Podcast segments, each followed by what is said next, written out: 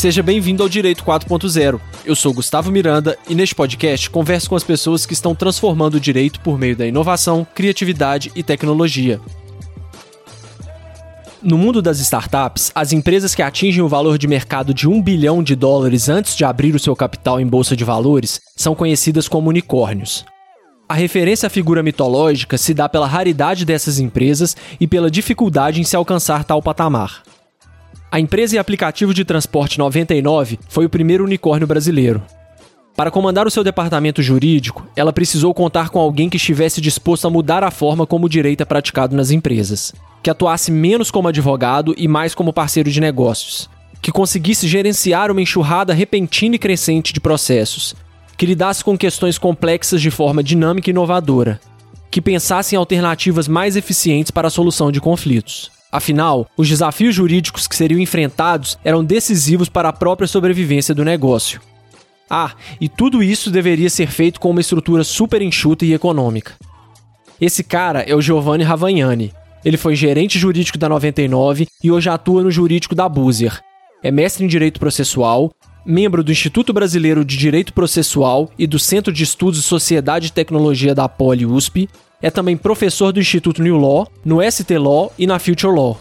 Além disso, ele também é escritor de vários livros e artigos. Para você não perder nenhum dos nossos próximos episódios, siga o Direito 4.0 no seu player favorito. Siga o nosso Instagram, que é Direito 4.0 Podcast. E também estamos no LinkedIn. É só procurar Direito 4.0 Podcast. Beleza? Vamos nessa? Giovanni, seja bem-vindo ao Direito 4.0. Você entrou em 2017 lá na 99 e já chegou, já entrou é, com um, um, plano bem diferente do que a gente costuma ver normalmente, que era, é, eu li numa entrevista sua, que era montar um jurídico com uma estrutura que fosse tão eficiente e tão organizada que você fosse totalmente dispensável em dois anos. É, isso já é, já demonstra que, né, para imagino eu, principalmente para quem estava lá, que já era um, um, um, sinal de que as coisas e esse jurídico ia rodar de uma forma diferente desse, desse jurídico tradicional que a gente está acostumado. O que, que levou você a chegar a essa conclusão e até essa ideia de já chegar com, com, com essa meta? Oh, cara, queria te agradecer antes de qualquer coisa pelo convite aí. É, sou um, um heavy user aí das plataformas de podcast. Então, escuto o teu podcast há um tempão, escuto outros milhões de podcasts aí. Hoje talvez seja a forma de, de mídia que eu mais consumo, no, de, de, entretenimento que eu mais consumo. Então, cara, participar de podcast sempre é divertido para mim, cara. Bom, vamos lá, meu. Eu acho que para te responder isso daí eu preciso contar um pouquinho, um pouco tempo, tipo, o que eu fiz a minha vida inteira, né? Antes da 99 antes de trabalhar em, em, em empresa de tecnologia. Eu sempre fui um advogado de contencioso, cara. Então, trabalhei de terno e gravata a vida inteira em escritório grande. É, o perfil do advogado coxa, advogado coxa padrão do que a gente tem, assim, o estereótipo do Paulista Elevator, do, do advogado do Paulista Elevator. É, no, no, final da minha carreira em, em escritório de advocacia, ainda é, é ainda trabalhei com arbitragem, que é um, um, um upgrade do, do, do, perfil coxa do, do direito. Né? Então, é, acho que foi um pouco de tudo isso daí me deixou um pouco, sei lá, desmotivado é, desse dia a dia de advocacia em escritório grande não é, é, é um trabalho propriamente simples, é doído, sofrido e no final do dia para mim parecia que eu estava trabalhando lá como uma roda da engrenagem sem sem fazer sem, sem, sem ver sem ter tipo uma proposta legal de trabalho.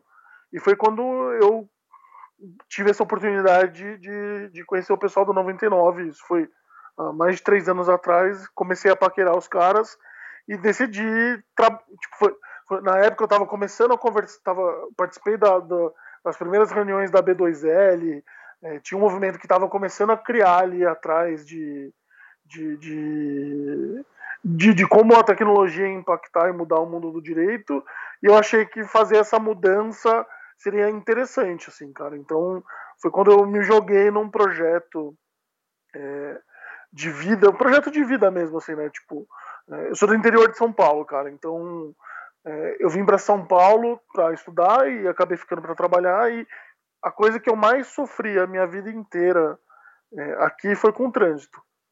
Então não estava acostumado, né? Eu, Sorocaba, qualquer lugar, o lugar mais longe que eu tinha para ir era a casa do meu avô, que ficava a oito minutos de casa. Assim. Uhum. Então, é, é, então poder trabalhar é, com essa proposta de tipo o, o que a 99 é, tinha um lema lá atrás é, é, era tipo, vamos reduzir, transformar o, o, trans, o trânsito, o transporte mais barato, mais rápido, com mais segurança e mais qualidade. Então, tipo, unir um pouco dessa proposta no meu ambiente de trabalho fez com que é, é, fosse, fosse um desafio legal, assim. E quando você fala em, em uma empresa de tecnologia, é, você não pode ir com o mesmo DNA que você. Tem, a empresa tem outro DNA, né? Você não pode ir com. É, vou usar a palavra de coach que eu não gosto, mas eu acho que ela encaixa bem. Eu não posso ir com o mesmo mindset é, que, que, uma, que, que, eu tinha como advogado de um escritório, né? Então, é, eu acho que quando a gente. É, quando você vai trabalhar, tipo, a única diferença de trabalhar num escritório e trabalhar numa empresa é que hoje eu tenho um cliente só. Né? E fica mais fácil para eu entender é, como o cliente pensa, como o cliente faz para me comunicar com o cliente. Então, é, é, quando eu disse aí que eu queria é, meu projeto para 99 é, e deixando claro que agora eu não estou mais no 99, é, partir para outro desafio ainda no campo do transporte, dos aplicativos. Mas quando, quando eu disse, disse, disse que eu queria estar tá pronto para ser demitido em dois anos, era pensando um pouco no DNA da, da companhia, né? Tipo, de como de poder implementar ferramentas, processos, tecnologia, gestão, é, de modo em que em pouco tempo meu trabalho de, de advogado pudesse ser substituído é, por alguma ferramenta ou que isso facilitasse o nosso trabalho. Assim, cara, é, é um case que eu me orgulho, porque eu, eu fiz a gestão de uma carteira gigantesca de casos ali. Né, não posso falar ao certo, mais de ao certo quantos casos, mas de milhares de casos. Né, eu e mais um eu e mais um advogado só em 90% do tempo que eu tive lá. E tudo isso graças aos aos aos processos que a gente criou e as ferramentas que a gente desenvolveu com alguns parceiros. Mas assim, mais, além do, do case, de ter um case assim, de tipo de, de gestão da, de ferramenta e tecnologia, para mim o que o que de fato eu acho que é, e é, eu acho que essa que é a diferença, e eu acho que como imagino que os advogados tenham que se comportar num futuro próximo, né? É, é legal a gente falar isso também perto do dia 11 de agosto, é, que todo mundo comemora, faz essas publicações, esses posts meio toscos, meio cafona na internet, é, comemorando o dia 11 de agosto. É, é para mim, eu olho esse tipo de publicação e eu penso, não, é exatamente o que eu não quero ser, exatamente onde eu não, onde eu não quero estar. É, é, óbvio que a advocacia é uma profissão super importante, é, mas eu não acho que ela é, mais nobre que um motorista de aplicativo, que um que uma cozinheira, que é, é um corretor de imóveis, sabe? Então, é, eu acho que a primeira coisa que, que, que e quando você está no escritório de advocacia, você, você é o core business da empresa. Tipo, o escritório gira em torno, principalmente nesses grandes escritórios, assim, que são empresas. Você é o coração da empresa. A empresa não gira sem o direito. E quando você vai para um.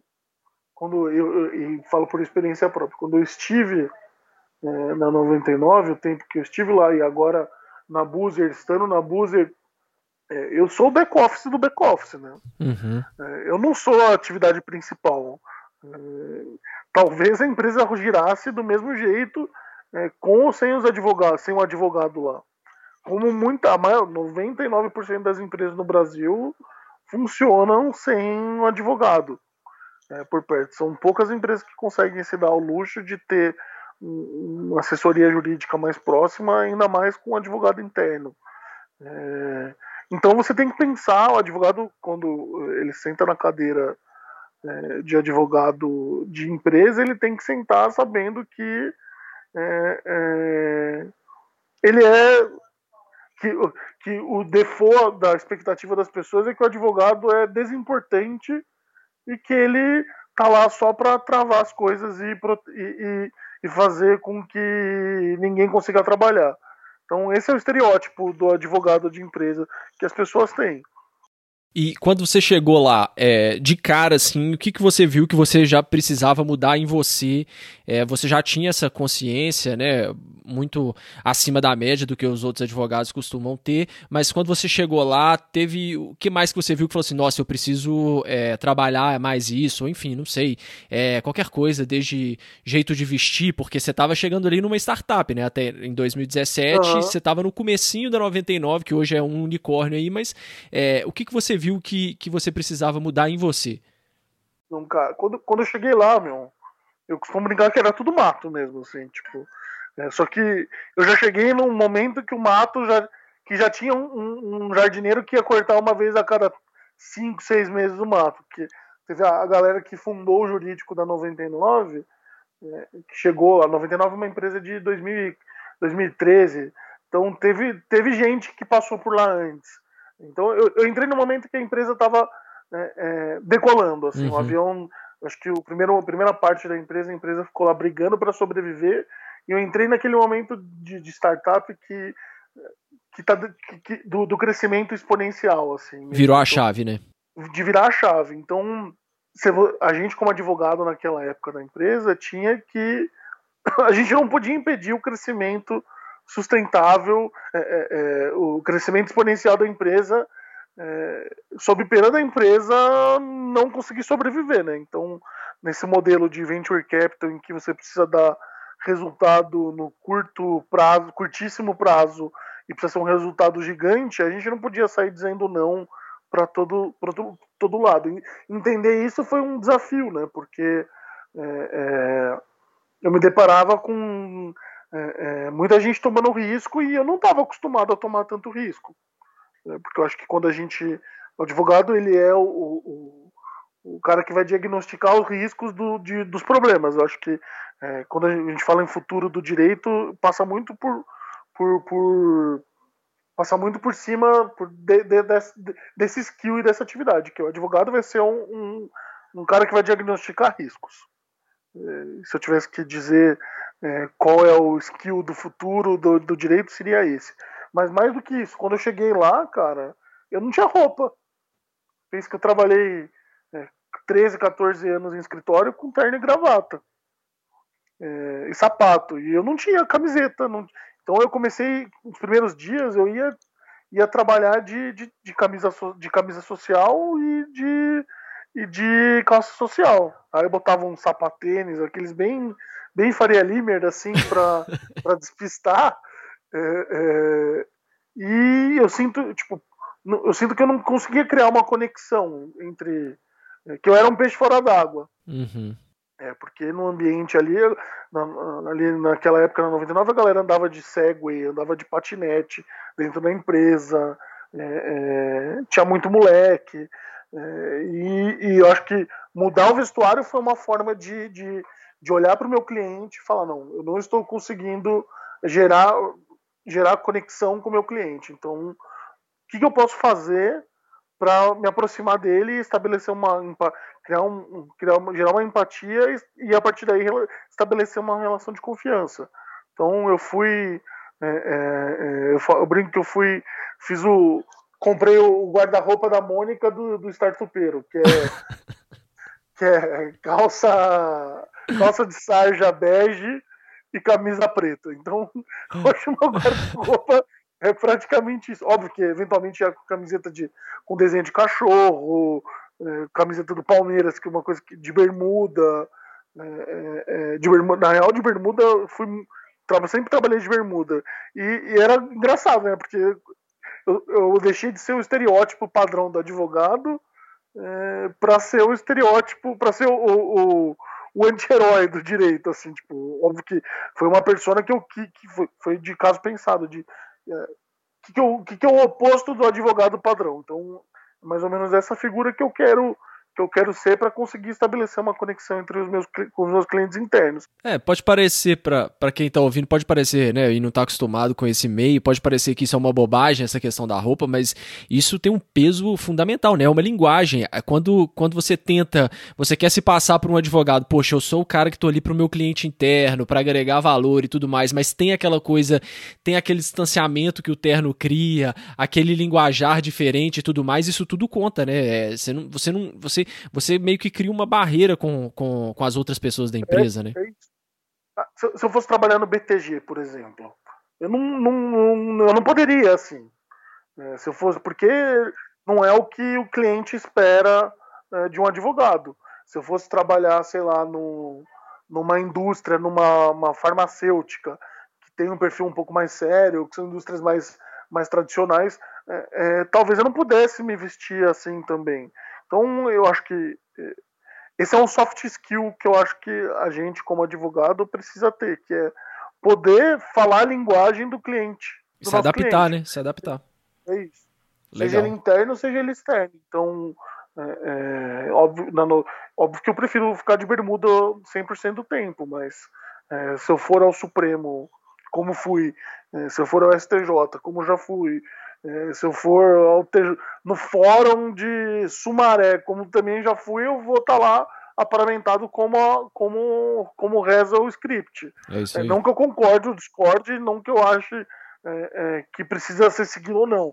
E, e, aí, cara, eu queria jogar um gancho para você aí e perguntar também, inverter um pouco e perguntar a tua opinião. O que, que você acha de, dessa galera, do cara que fez a audiência na, deitado na rede, ou da menina que sustentou é, é, dentro do carro? Como que você vê essa realidade agora? Eu vejo isso assim, é, como toda mudança, a gente vai é, para a gente vai até um extremo e depois acaba recuando um pouco para alcançar um, vamos dizer assim, um, um termo médio uhum. ali, né? É claro que nesse começo em que tudo é muito novidade para todo mundo, isso aí, é, as pessoas perdem um pouco a noção do que que, o que que pode ser feito, o que que não pode, o que que é aceitável e o que que é só uma, uma firula que a gente pode cortar e, e tirar e, e, na minha opinião, a gente está aprendendo muito com isso, nessas né? audiências de conciliação que a pessoa tinha que se deslocar quilômetros, levar duas pessoas, perder um dia inteiro, a gente está vendo que ou ela é... Ou, ou ela nada, né? Conciliação para nada. Para né? nada. Então, ou a gente faz virtual, ou a gente acaba com essa hipocrisia e tira elas de uma vez por todas, né? Tenta outros meios de solução de conflitos, que depois a gente pode até conversar também, que são muito mais eficazes. Esse cara da rede, se não me engano, pelo que eu acompanhei também, ele tinha um problema de dor na, na, na coluna e já estava esperando há horas ali para fazer um, uma sustentação oral. Então, assim, é muito cômodo para as pessoas que estão é, né, mais apegadas a essa, essa, essa visão mais tradicional do direito e que estão ali do lado do poder público, às vezes chegar e criticar, não é possível, você tá na rede e tal, tem uma questão cultural ali, e tem também isso, poxa, eu tô, quanto, qual, qual advogado que nunca ficou esperando 4, 5 horas para fazer uma audiência de 10 minutos, entendeu? Então, assim, eu acho que é, é já vi Sim, vários vídeos... É, é, essa é uma coisa que eu gosto de falar também, na advocacia de verdade, isso acontece sempre. Na advocacia do Olimpo, que a galera é, da Faria Lima, não sei. Mas quando a gente fala da advocacia pé no chão, a advocacia que vive do Jus Brasil, é, é de, de, indicação de lead no Jus Brasil, uhum. que vive fazendo diligência é, é, como correspondente, essa daí sim, todo dia tá se fudendo de é, verdade. que é a maioria, né? Que é a maioria das pessoas, né? Mas é isso. Então, assim, eu acho que, que, que, a gente vai forçar, a gente vai estressar ao máximo aí, vão acontecer esses. E tem umas coisas bobas, assim, também. Já vi vários vídeos de, de desembargadores suspendendo sessão porque o cara tava, sei lá, sem gravata. Enfim, é uma discussão que vai ter. Na minha opinião, é, é tem que ter um, um, meio termo, sabe? Não, não dá pra, pra uhum. gente chegar chutando e nem condenando, nem que sim, nem que não. A gente tem que observar, e você disse muito bem, tem que se adaptar, mas eu acho que determinadas coisas a gente gente tem que rever. É realmente necessário? A pessoa tá na casa dela, já vi. Ju... Gravata, não dá, é, botar, sabe? Já vi juízes, é, uma juíza falando foi excelente isso aqui, isso processo lá do escritório, até, olha, é, não tem problema, você pode fazer de onde você quiser, que ela já tinha atendido um reclamante que era um pedreiro que tava batendo a laje ali, ele parou cinco minutinhos para fazer a audiência. Então a gente tem, uhum. que, tem que ver até que ponto isso é simplesmente é, esse, esse, esse tradicionalismo que a gente está acostumado acostumado e até que ponto a gente está inviabilizando acesso à justiça e com picuinhas totalmente irrelevantes, sabe? Cara, para mim, é, é, a maior ferramenta de online dispute resolution que pode existir, ela já existe, é o WhatsApp, cara. Maravilha, 100%. É, é, isso, cara, porque o que, que, é uma, que, que é uma ferramenta de, de ODR, principalmente as autocompositivas, se não uma forma de você melhorar o diálogo. Exatamente. De você ter um diálogo. Então, o WhatsApp serve para isso, né? Então, é, é, é, tem, tem uns casos legais de, de gente que é, de guarda de filho, de separação, que você tem um advogado lá que atua como mediador e o advogado cria um grupo no WhatsApp com pai e mãe é, e tudo é discutido, tudo que é do, do, assunto do filho é discutido lá dentro. Então é, é a gente às vezes fica viajando, nossa, na tecnologia, né? É. O ProSud precisa criar uma ferramenta de conferência digital. Cara, tem o WhatsApp, meu. Isso aí. Você falou tá tudo. a gente tá falando aqui pelo Skype, cara. Grava no Skype e depois junta o link num sistema. Você falou tudo, cara. A gente tem, e esse é um cuidado que principalmente quem está nessa pegada de inovação e tecnologia tem uma tendência a se apaixonar pela tecnologia e ficar um pouco cego com isso, sem perceber que às vezes o que você já tem, e eu falo muito isso aqui no podcast, é, vai resolver 90% do que você quer. Uma planilha de Excel pode resolver 90% do seu problema, você não precisa sair contratando a melhor ferramenta de jurimetria, Big Data do planeta Terra. É isso, cara. Acho que você tocou num ponto que, já, já puxando de volta pro assunto do. do é, de, de, tipo, como, como aí pensando no projeto, como eu ia conseguir me demitir, tá pronto para me demitir em dois anos? Deixa só te interromper, é... desculpa te interromper antes que eu lembrei de uma coisa que eu acho que é legal comentar também. Eu ia antes da pandemia, eu ia entrevistar até por, por indicação do, do Marcílio, é, eu ia entrevistar um juiz. Olha para você ver como é que são as coisas e a loucura que, que essa pandemia ela, ela tá causando eu ia entrevistar um juiz que ele estava virando referência e acabou por, que por questões de agenda e tudo mais não conseguimos é, fechar isso aí, que ele estava sendo muito inovador, ele estava fazendo atendimentos de despachos por Skype e por WhatsApp. Então esse era o tema que eu ia que eu ia tratar com ele basicamente, que olha, é gente, é possível fazer isso. Hoje, sei lá, quatro meses depois, isso parece uma coisa mais banal, né? Olha como que a gente. É o mínimo, é o mínimo do mínimo. É o mínimo, é o mínimo, do, mínimo. do, mínimo. Então, por que, que a gente tava tão atrasado assim durante esse tempo todo e uma coisa que era super inovadora? Vamos atender, vamos despachar com o advogado. Ele, o advogado ia lá, ligava para o juiz, o juiz atendia o Skype, despachava, ok, obrigado, boa tarde, ponto, acabou. Por que, que em quatro meses a gente conseguiu uma coisa que demoraria cinco anos é, para a gente tentar começar a implementar de verdade? Mas desculpa, é, eu te interrompi, queria só compartilhar essa história porque eu acho interessante. Essa história é muito boa, cara. É porque a gente vai no, no, no, no esquema de complicação, né? Porque aí o, o, a, o, comitê do Tribunal de Justiça ia falar que é, precisaria ser por dentro de uma plataforma do, do TJ. Aí ia ter que fazer uma licitação. É, aí o ESAG ia ter que desenvolver isso. E aí a OAB ia dizer que você ia estar tá ferindo o acesso à justiça porque tem advogado que não tem computador, é, etc. É. Ia cair na vala comum de novo. Então, só foi. E, acho que a pandemia é, é foi bom para isso. Tipo, funciona. Eu não preciso alugar um prédio do tamanho do João Mendes Júnior aqui no centro de São Paulo é, para fazer a manutenção do judiciário.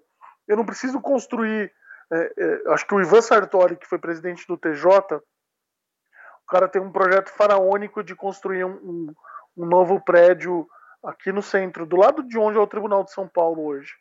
É, cara, para quê? Se outro, é, e aí a gente vai naquele conceito do, do Richard Susskind, que é a justiça como um serviço, né?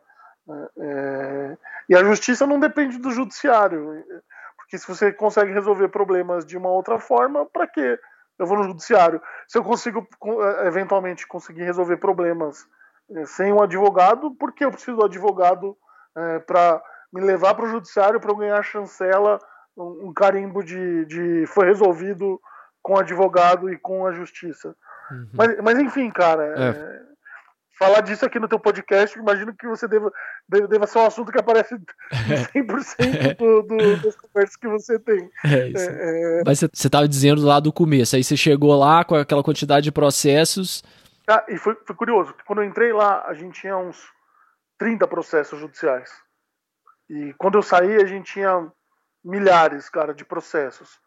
É, então, foi muito louco conseguir acertar um fluxo e um processo interno de, de, de gestão desses casos é, com o crescimento exponencial da empresa. Né?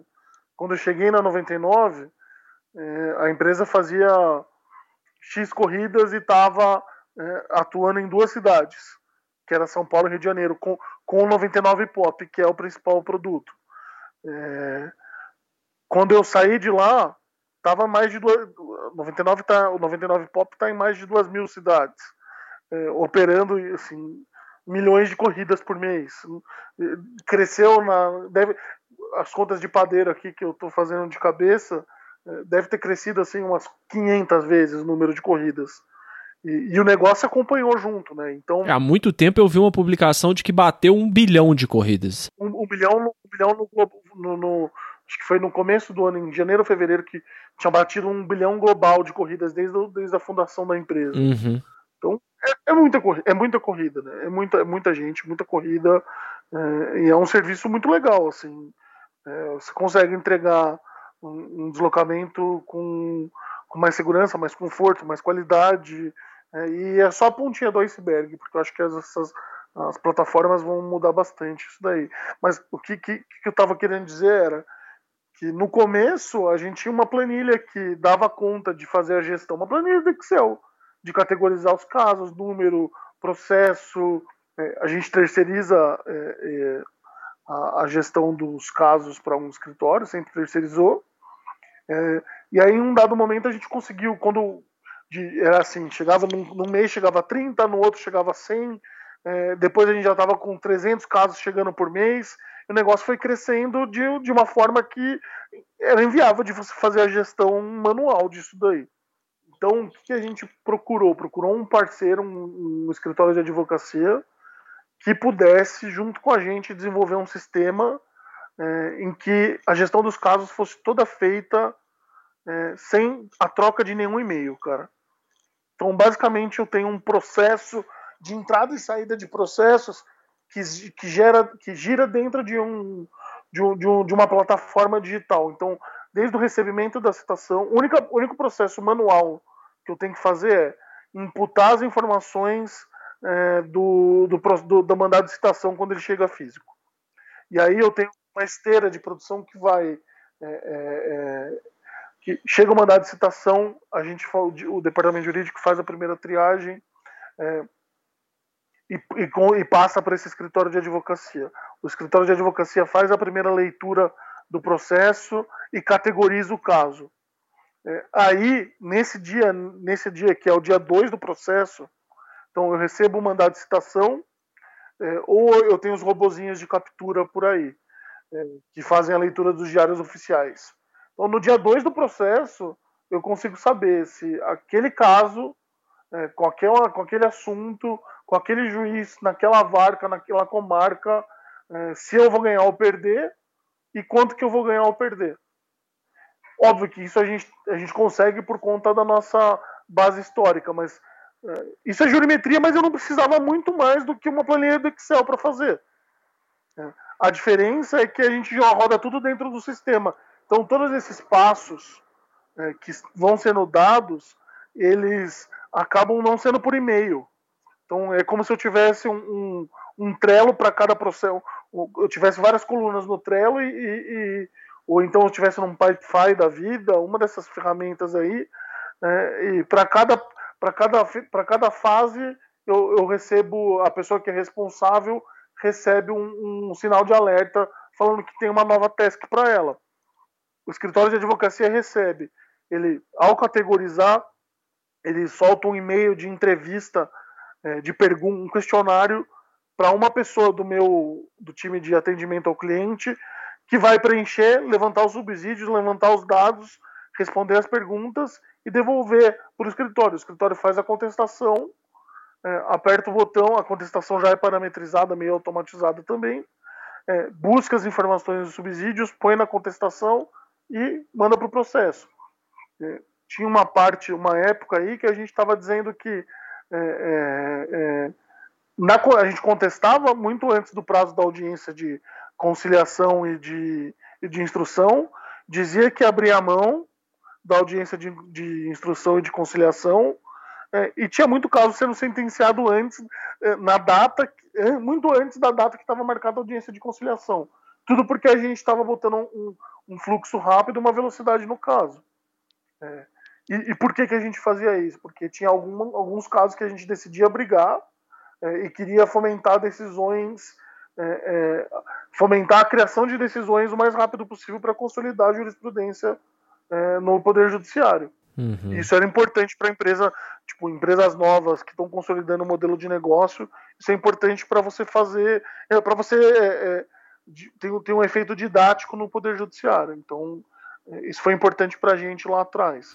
Mas ao mesmo tempo, é, e, e, desculpa te cortar aí, ao mesmo tempo a gente consegue saber os casos que a gente não quer litigar, que a gente pode fazer o acordo desde o começo do processo. Então, isso, isso foi importante também. E, e, isso tudo era um, um, jurídico de duas pessoas, pelo que você disse aí no começo, e um escritório contratado para fazer aí realmente a elaboração das peças e o acompanhamento processual, é isso? Isso, cara. Na, real, o jurídico ele tinha mais pessoas, tinha um, algumas um, duas pessoas que cuidavam, que estavam em outras algumas pessoas em outras áreas, uma que cuidava de regulatório e outra de contratos, e o departamento de tretas ficava comigo, que é, tanto as tretas de, de é, de, de, experiência do usuário, como as tretas regulatórias. E isso foi muito importante, cara, para a gente poder devolver, pra, e com, com essas informações, com esses parâmetros, a gente conseguia gerar valor para a companhia com base em, em, dados, porque eu conseguia pegar a, a, as informações do Poder Judiciário e mostrar para a companhia onde estavam os problemas. Então, por exemplo, se eu tivesse um, estava tendo um problema, um, um dos casos que a gente conseguiu identificar com as reclamações do PROCON. Descobriu que o nosso sistema de colocar código de, de, de desconto não estava funcionando e estava gerando reclamação no PROCON. E ninguém estava sabendo, é, ninguém estava. E, e esse, esse problema que estava. É, esse problema no código, no aplicativo, que estava gerando problemas financeiros para a companhia, não estava sendo priorizado na hora de você é, fazer o desenvolvimento da ferramenta. Então a gente mostrou, ó, tenho X problemas, dessa natureza, dessa característica que está me gerando um passivo desse valor. E aí a gente conseguiu priorizar e melhorar o aplicativo para que esse problema não acontecesse e para que novas pessoas não viessem reclamar da gente no Procon. Então, essa é uma forma que, e aí, quando é, é, eu falo que eu vou me demitir, é, do que eu vou poder ser demitido em dois anos, é eu vou poder ser demitido das atividades que regularmente um advogado está acostumado a fazer mas eu vou usar o meu conhecimento jurídico para pensar como um cara de negócios, né? Então, eu estou usando o conhecimento é, é, jurídico que eu tenho, que é essa é, poder observar essas informações e devolver para o negócio como, o, o, como uma solução e que vai gerar receita e valor para a companhia.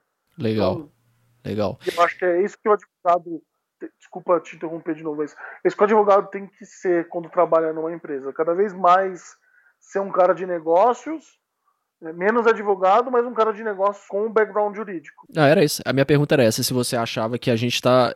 O futuro era nós nos tornarmos cada vez menos advogados e mais um parceiro de negócios do que, do que o advogado, mas é isso aí. Você já respondeu.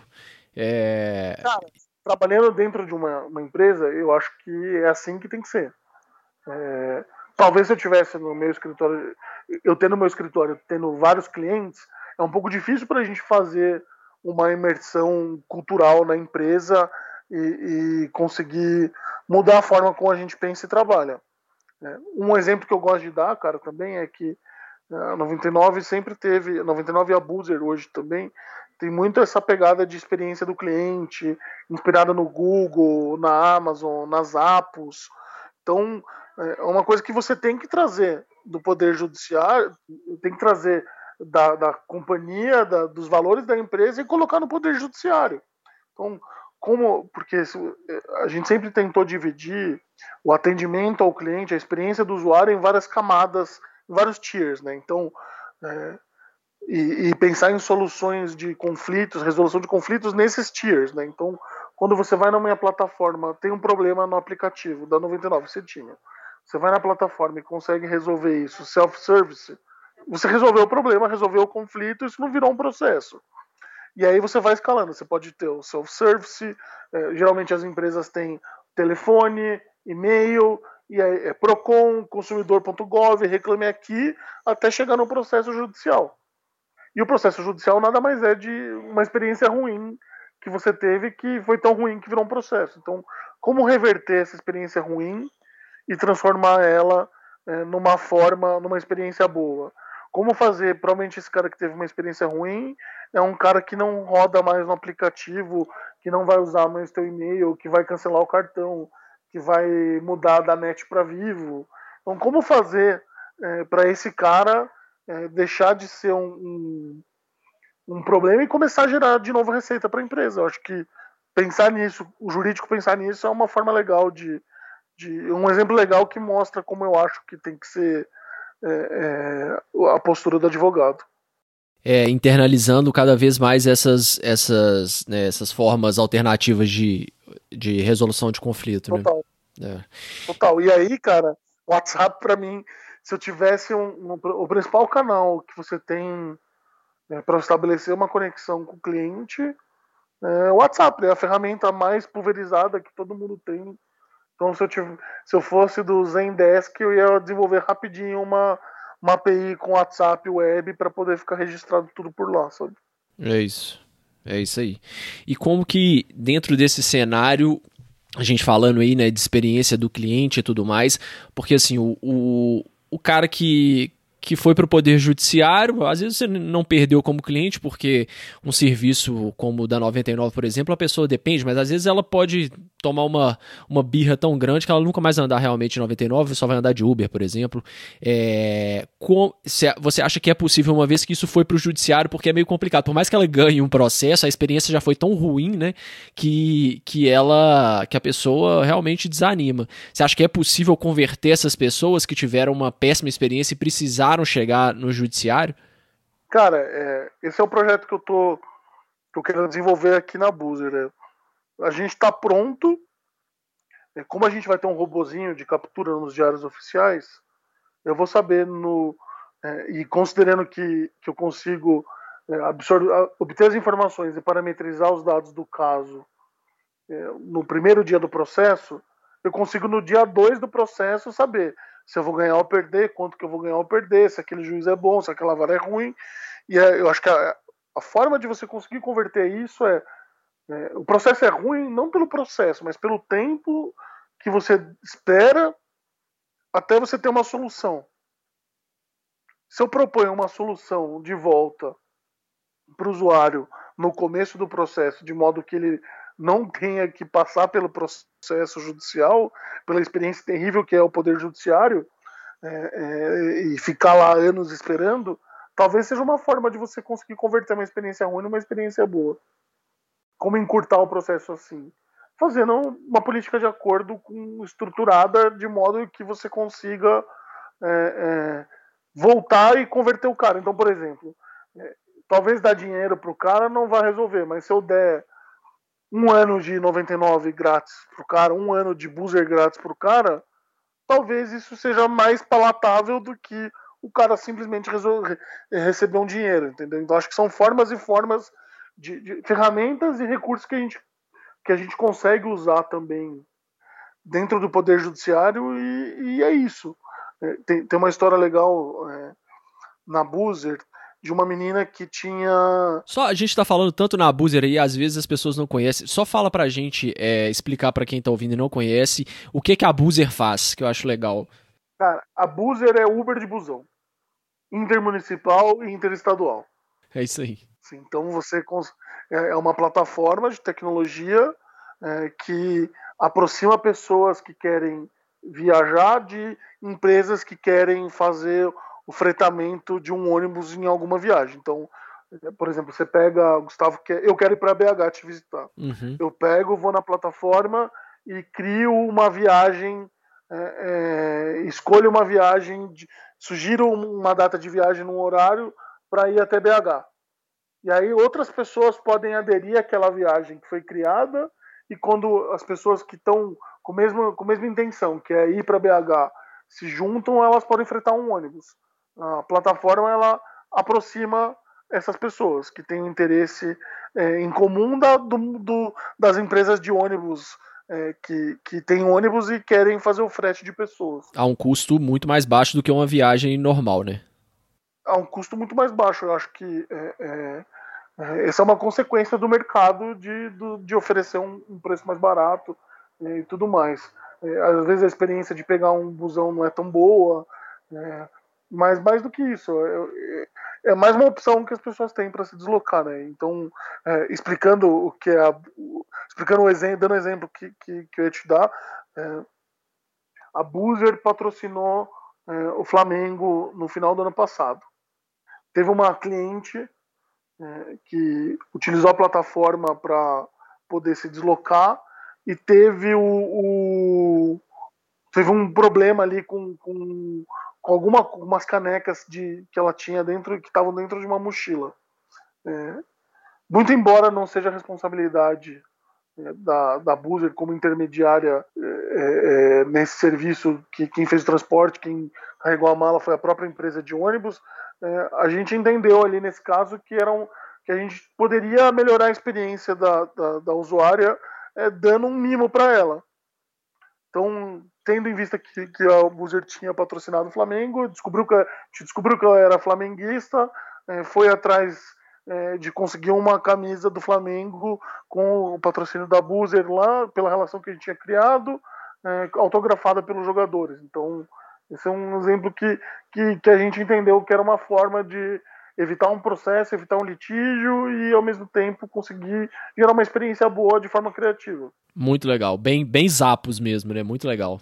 Total, total, total.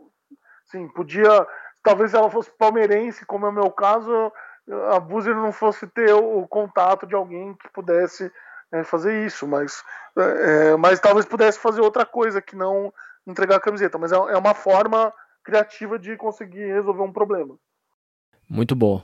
E como que, que é possível equacionar essa, essa, essa balança de ter um jurídico de massa, de, né, de grande volume e manter a qualidade? Com automação no meio do caminho aí. O que, que, que, Cara, que você acha? Tem, tem, eu vou, vou te responder com, com. Depende muito do que a empresa quer, né? Tem empresas que enxergam é, é, que, que enxergam o departamento jurídico e o processo judicial como contingência, e aí a qualidade não é a prioridade. Né? Uhum. É, mas quando você pega uma empresa, como é o caso da Boozer, como é o caso da 99, que se propõe a ser focada, as empresas se propõem a ser focadas no cliente de fato, é, a qualidade das peças, é, a forma como você se comunica no processo judicial é importante também para a empresa poder é, se desenvolver e, e, e, conseguir passar uma imagem boa perante os clientes. É, mas acho que mais do que isso, o momento de, de desbravar o judiciário com um modelo de negócio novo é importante é, para você focar em qualidade. Então, considerando que qualidade, porque qualidade, não ter qualidade pode ser uma opção e o, o advogado, o, o advogado 4.0 é, ele também tem que saber fazer essa leitura e às vezes a escolha vai ter que ser pela falta de qualidade em detrimento do custo. Aham. É. Ser, bom, ser só bom o suficiente, né? Bom o suficiente. exatamente, exatamente. Às vezes bom o suficiente é só não perder os prazos. Isso. E, e, e talvez seja o, o, o, isso que a gente, como advogado 4.0, vai ter que fazer, é, é, interpretar e tomar essa decisão. Mas considerando que a qualidade é, um, um é, é uma, uma escolha e uma necessidade, é, eu acho que ter bons, ter bons parceiros sempre é importante. Então, ter escritórios que, que assessorem você, que entendam o modelo de negócio, que, que consigam entregar uma peça com qualidade é, é importante.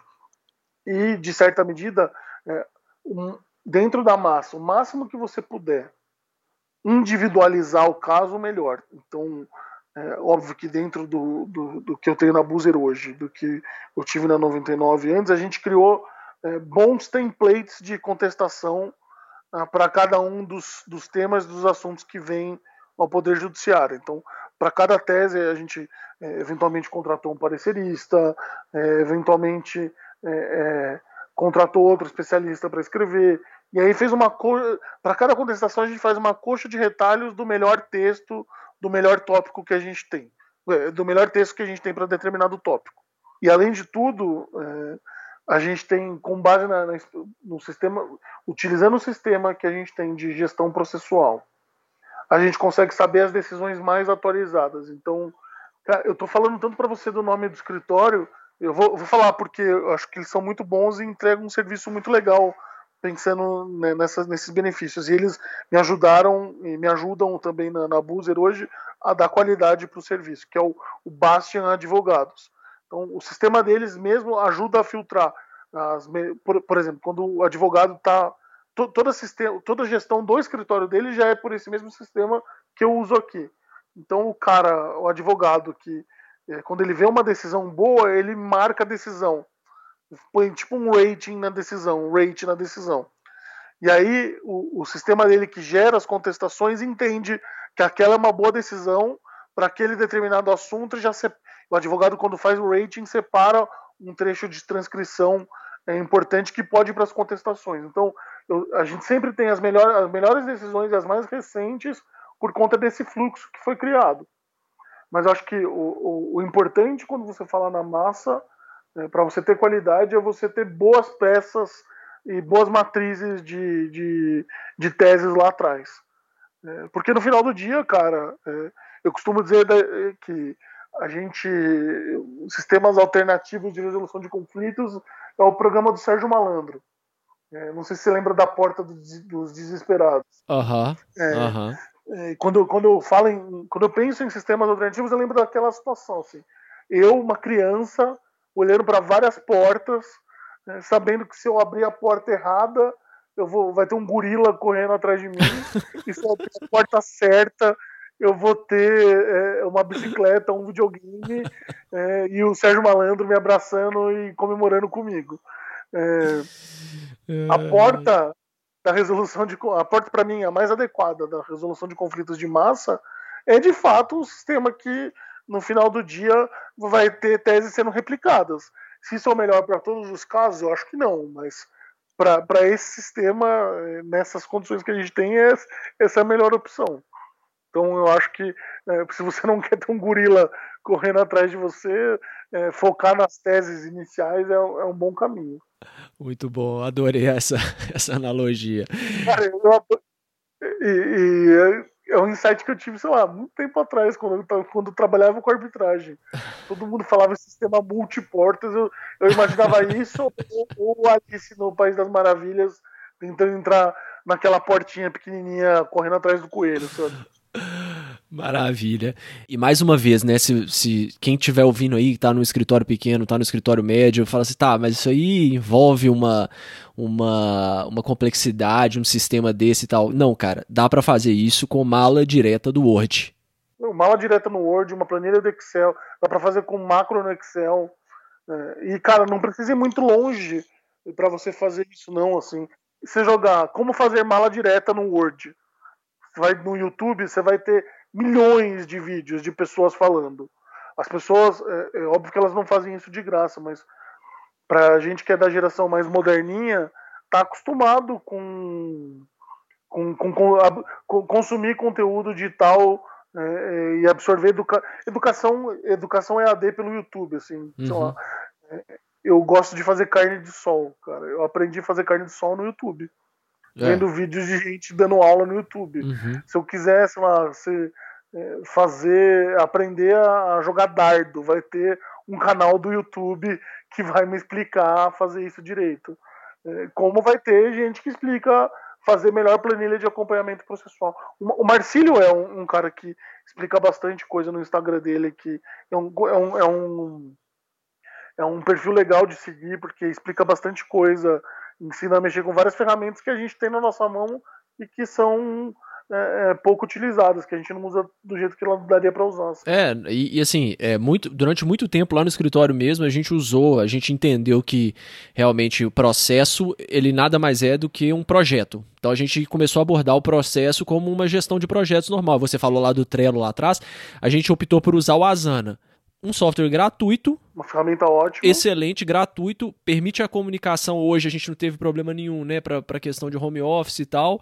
Permite a comunicação remota, consegue colocar prazos, é, enfim, tarefas, subtarefas, alertas é, tudo isso gratuito. Então, assim, é se virar com o que tem. Agora a gente teve que dar um passo a mais, desenvolvemos nosso sistema interno e tal, mas assim, um passo de cada vez. Se resolver é, 50% do seu problema, 60% do seu problema, um passo de cada vez e depois você vai fazer o upgrade. É isso aí.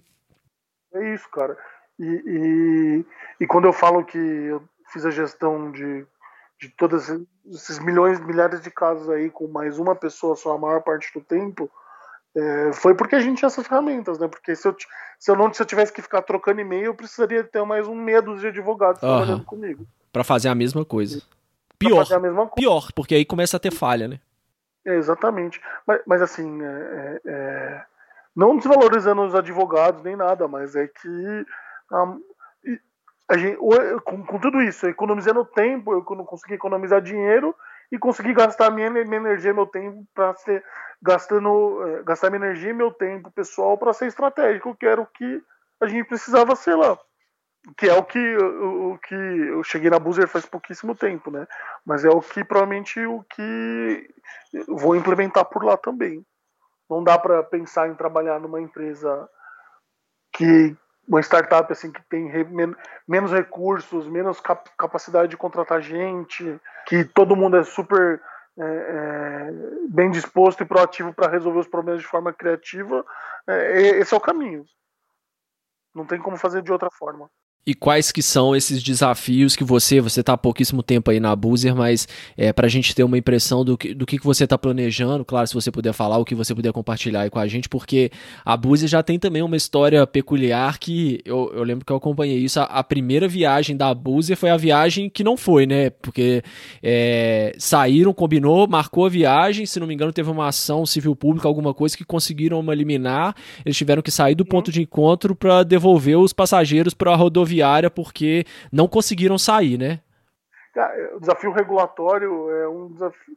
É, a Boozer se pauta ali num, num, num, numa leitura, numa uma brecha regulatória que, que o sistema possui, né? Porque é, você tem as empresas que fazem o transporte é, regular e você tem as empresas que fazem o, o, o transporte fretado, que são toda excursão de escola usava um ônibus um ônibus de, de, dessas companhias que fazem frete. Então, o desafio regulatório de, de fretar, de ter uma plataforma que auxilia as pessoas a fretar o ônibus é um desafio que, que, que vai ser grande porque as que já é grande, né? Como é, vai ser grande para mim começando agora, porque as pessoas estão começando é que nem aqueles brinquedos de criança, sabe? É, é, um, aquele negocinho de plástico que você tem um triângulo, uma bola e um quadrado. E você sempre pega a bola e, e coloca no lugar da bola. E você está acostumado a fazer isso. Uhum. É, o que o modelo regulatório de negócios da Boozer, como é, foi da 99, como foi da Uber, como é de tantas outras é, do, do, Airbnb, é, você pega o quadrado e você quer colocar no círculo. Vai ter algum jeito de, de fazer isso e, e até a gente entender como, como fazer isso de forma legal, que, que seja bom, bom para todo mundo, para a coletividade, para a empresa, é, demora um tempo. Então, acho que esse é o principal desafio da companhia no momento. E, e superando o desafio regulatório, você consegue provar um modelo de negócio também. Uhum, uhum.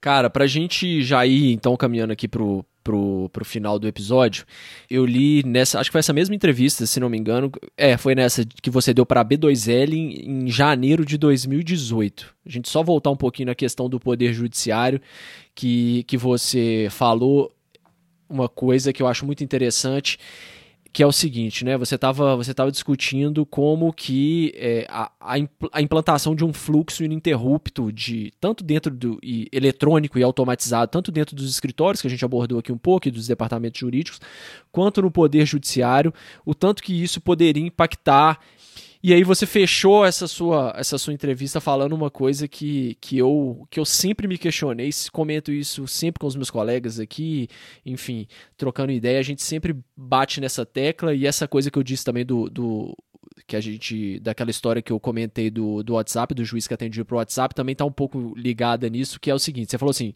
se a gente tiver esse fluxo ininterrupto eletrônico automático de processos judiciais, a produção e elaboração de despachos, decisões e sentenças também pode ser realizada de forma automática com base em modelos uhum. e estruturas pré-estabelecidas pelo juiz ou por quem quer que seja, mediante o cumprimento e o exercício do devido processo legal. Isso é uma coisa que, que, que, não, que nunca entrou na minha cabeça também. Por que, que você tem que ter uma pessoa para ir lá e clicar o mouse? Você fez o protocolo de, de, um recurso. Você protocolou o recurso. Por que, que você tem que ter uma pessoa para ir lá, clicar o mouse e esperar 15 dias, um mês para abrir vista para outra parte? Isso nunca entrou na minha cabeça.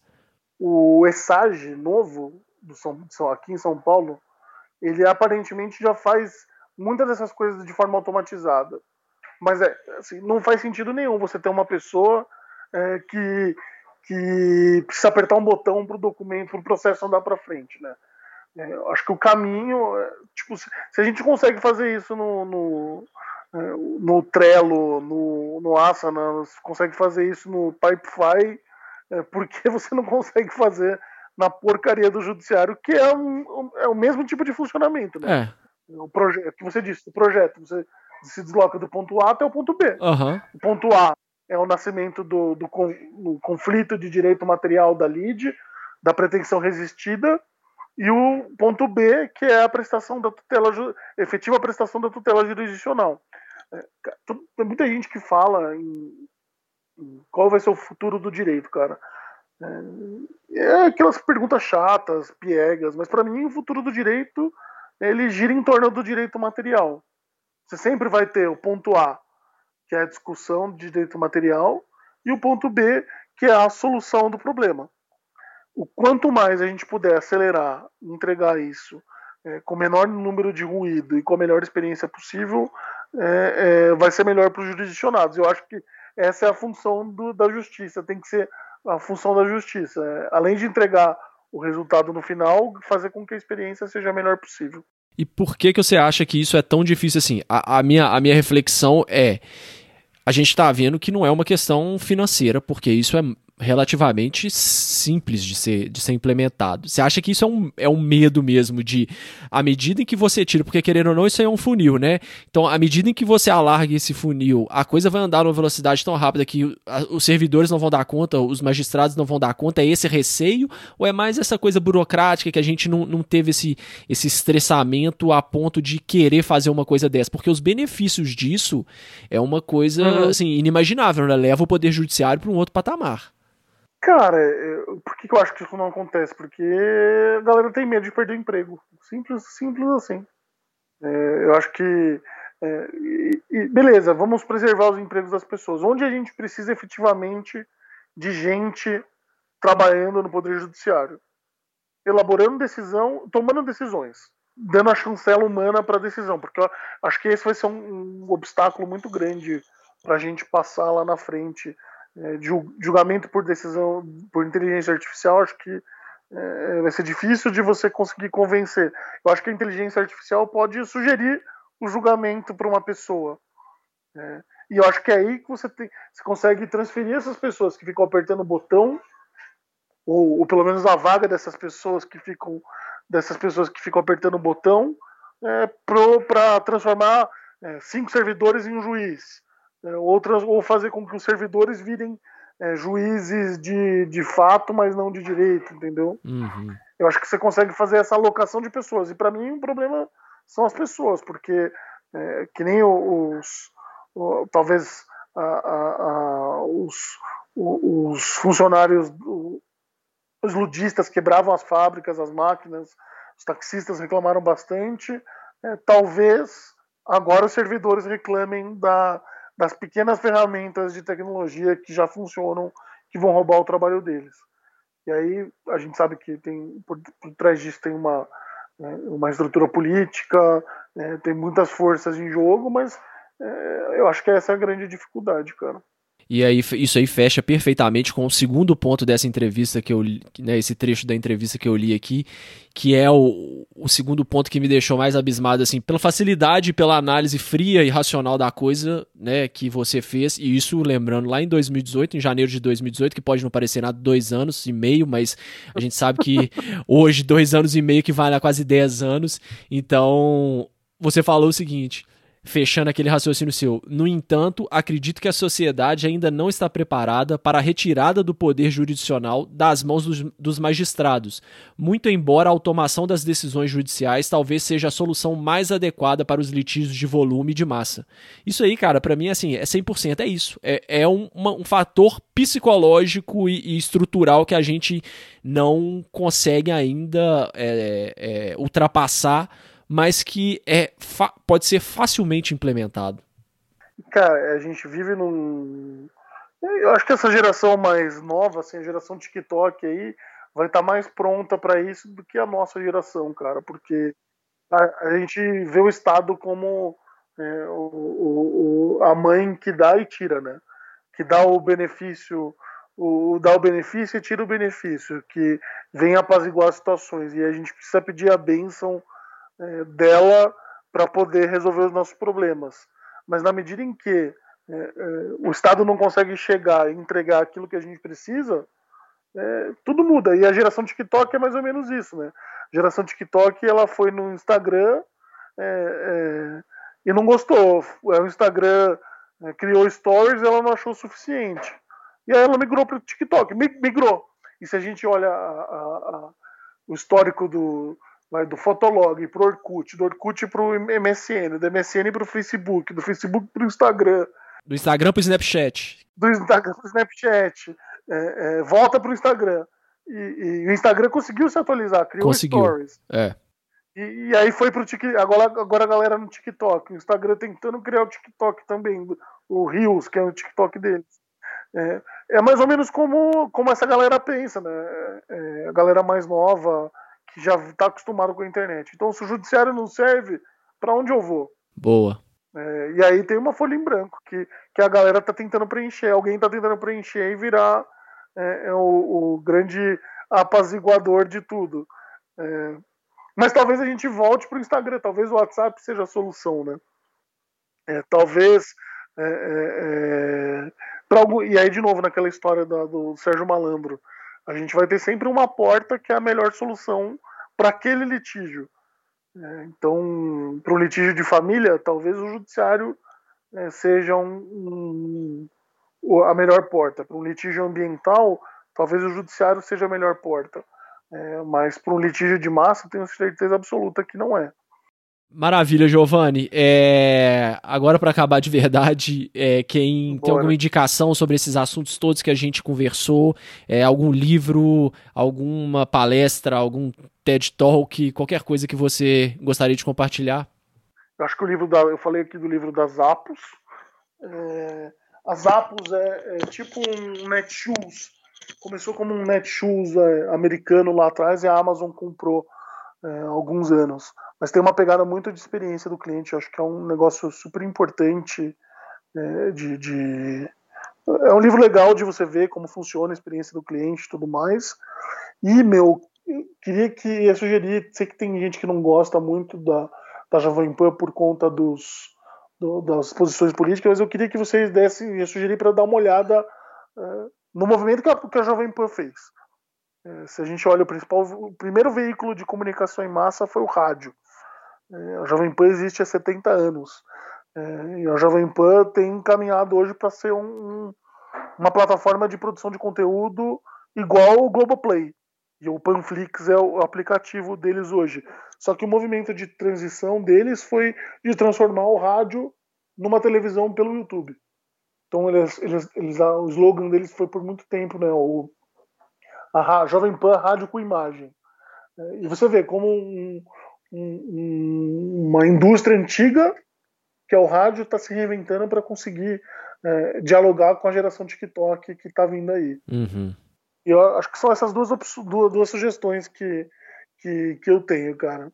Ótimo. E vou sugerir também sugerir um, um, canal que não tem nada a ver, mas que eu gosto muito de assistir, que, que fala, de, fala muito do, do, do trabalho em, em, na nuvem, de ser nômade, que é um, um, canal que chama Hashtag Sal.